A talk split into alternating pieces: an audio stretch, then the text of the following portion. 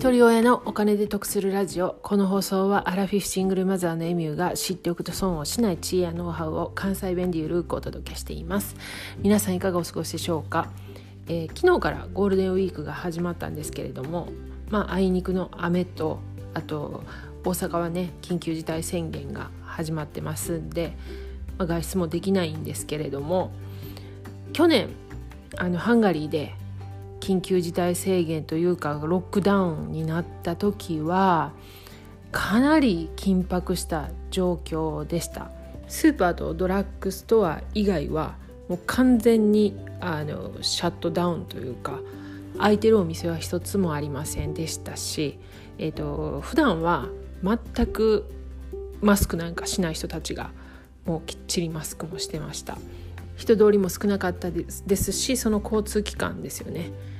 あのトラムなんかも乗ってる人はほとんどいてませんでした。なので余計にそのなんかその緊迫した状況っていうのが伝わってきてで私たちもかなり神経質な状態になってました。でスーパーは年齢によって時間帯を分けられてましたしまあ公園とかねその辺はあの逆に人もちらほらマラソンしてたりウォーキングしてたりっていう人はいてました。買い物してから帰ってきた後はもう本当に消毒も徹底してましたし食材とかその辺ももうあの消毒液で拭いてかなり神経質な状態になってました。ほとんど外出ができないんで家の中でその家族で過ごす時間も多くなるんで少しでもそのストレスを軽減するために規則正しい生活をしてで家族で仲良く過ごそうっていうことを話し合いました。で朝は運動をするために公園に行き昼食なんかも時々ベランダに出てあの外の空気を吸いながらランチをしたりとか。でベランダにねあのゴザみたいな感じで引いて下の子はもうそこでおもちゃ出してあの日光浴しながら遊んでました。そしたらやっぱりあのその建物のね人たちもみんなベランダに出てくることも多くて離れてるんですけどこう手を振ってくれたりだとかあのお互いに近くで話したりはできなかったんですけれども遠くから「おはよう」とかいう感じで挨拶しながらお互い励まし合いながら過ごしていました。時々ベランダでバイオリン弾いたりとかあの窓開けてピアノを弾いてくれたりとかしてる方もいらっしゃったんでとても気持ちが和みました。家族でお互い気も使ってた部分もあったのかすごく仲良く過ごしてたと思います。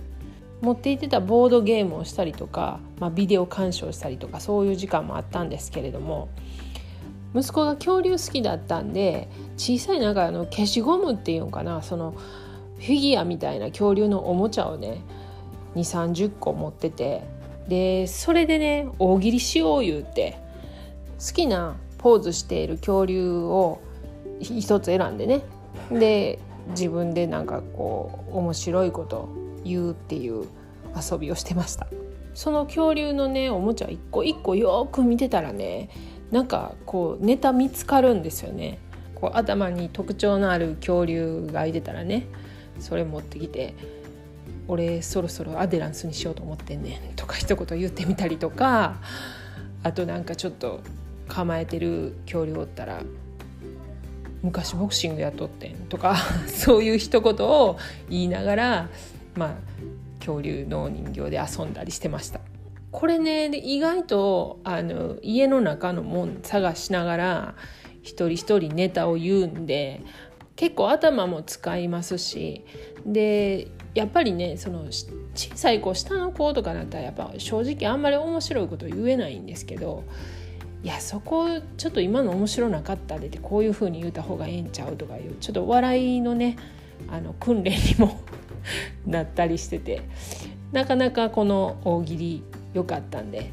よかったらまたねあのゴールデンウィーク雨の日多いんでねこの大喜利で遊んでみてはいかがでしょうか。あとやっぱりあのこんな時期なんでね去年も多分日本もなんかあっちこっちでホットケーキミックスが売り切れてたいう話も聞いたんですけれども、まあ、親子でね料理するすごく絶好のチャンスかなと思います。去年娘がそこからケーキ作りスイーツ作りにはまって今でもあの時々家でスイーツ作ったりしてくれるんですけれども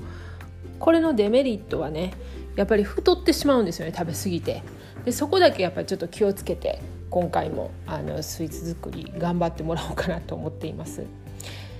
皆さんどんなステイホームを楽しまれていますか？また何かエピソードや工夫していることなどあればコメント欄にお寄せください。お待ちしてます。では最後までお聴きいただきありがとうございました。今日も笑顔で。